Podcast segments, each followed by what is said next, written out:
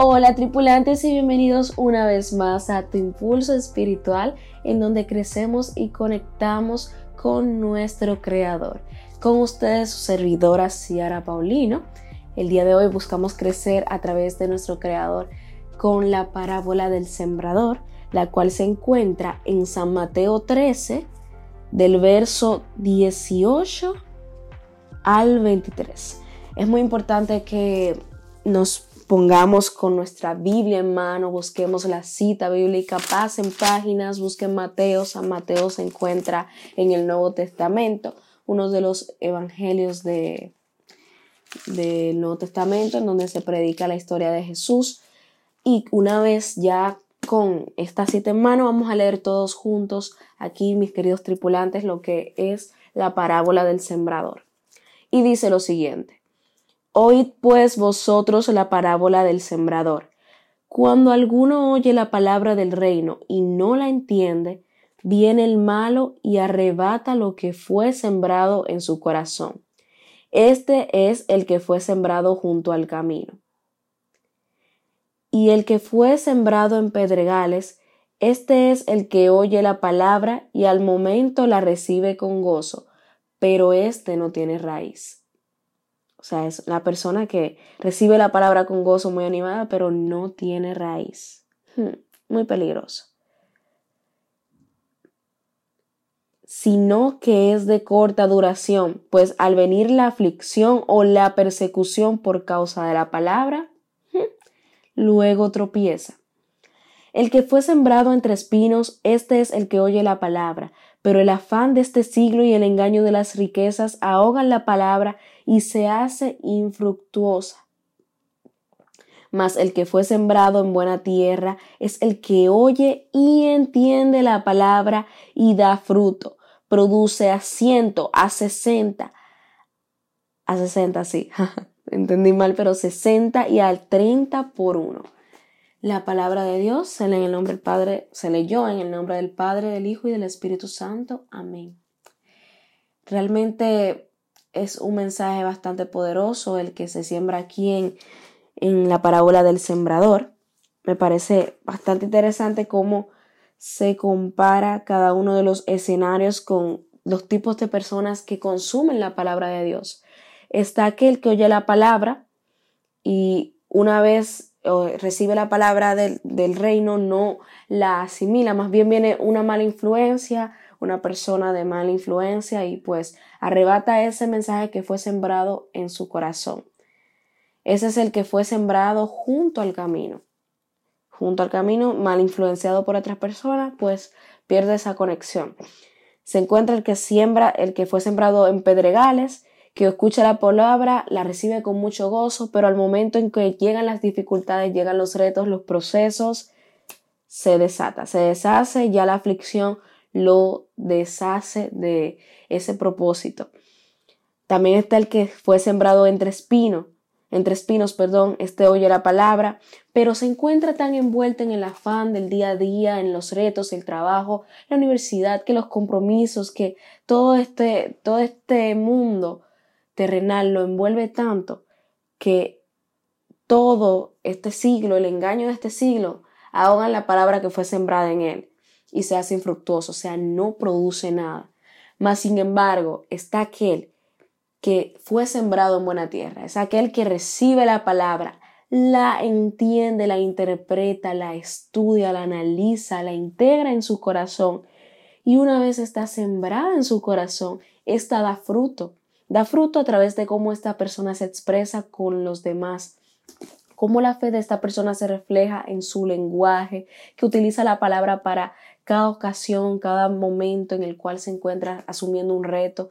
Dice que todo lo puede en Cristo que lo fortalece.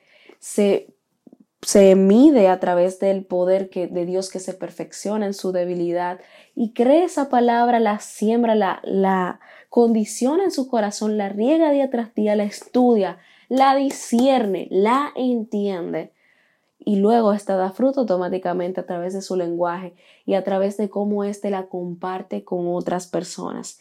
Y hoy me gustaría que reflexionáramos en qué tipo de persona estoy siendo yo ahora mismo, qué tipo de tierra estoy siendo yo ahora mismo, está siendo mi corazón con la palabra de Dios. Yo me encuentro en medio de, de al lado del camino, o sea, soy del quien recibe la palabra, pero la pierde porque es arrebatada por alguien que, que la arrebata de, de mi corazón, me malinfluencia. ¿Acaso yo estoy siendo aquel que fue sembrado en pedregales, o sea que recibe la palabra, pero en cuanto llega la aflicción, al momento de dificultad, me alejo de Dios y dejo de cultivar ese hábito de estar afianzado en mi Padre. O estoy entre los espinos, estoy ahogándome en las vicisitudes del mundo, en los compromisos del día a día, en el diarismo de la vida, en los afanes, las vanidades que plantea Eclesiastés o estoy siendo buena tierra, que estoy asumiendo el reto, estoy leyendo la palabra, estoy asumiendo, le estoy compartiendo. Y para cada situación que afronto en la vida tengo una respuesta, porque ya Dios me la ha dado a través de su palabra. ¿Qué tipo de terreno está haciendo mi corazón ahora mismo? Vamos a orar para poder reflexionar sobre este tema y no tan solo reflexionar de forma vaga o superficial, sino que verdaderamente este mensaje se siembra en nuestro corazón, sea de edificación para nosotros y que podamos ser buena tierra para la palabra que Dios ha depositado en nuestras vidas, para esas promesas que Dios ha destinado para cada uno de nosotros. Que no nos quedemos, Señor, en pedregales, en espinos, al lado del camino, que si no, más bien seamos buena tierra para que cuando esa palabra selle nuestro, en nuestro corazón, entre y sea regada a través del estudio de la palabra, pueda dar frutos abundantes y que podamos permanecer en la esencia de, de ti, Padre Santo. Vamos a orar para que sea Dios dirigiendo nuestras vidas en cada uno de nuestros pasos y por supuesto que su, su palabra sea sembrada en buena tierra, que seamos buena tierra, que demos fruto al 30, al 70, al 60, al 30 por uno, tal y como lo dice la palabra.